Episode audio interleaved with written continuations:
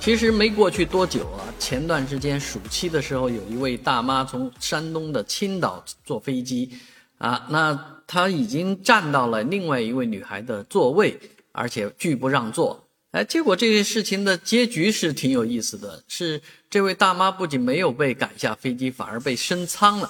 这件事情曾经引起热议啊。那今天呢，在上海的浦东机场。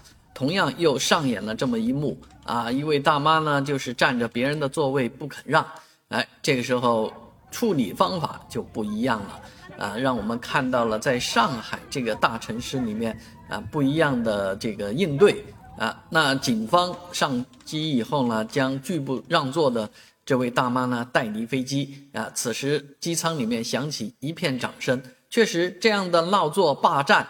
啊，确实是这呃非常不为公众所接受的事情，毕竟影响了别人的利益啊。那你自己要想一想，霸道惯了的话，也不能霸道到飞机上来了啊。这个确实对于大爷大妈们出门在外的时候，应该多考虑一下公共利益，而不是考虑自己的啊那点什么事儿啊。有有什么问题或者困难，能不能克服一下呢？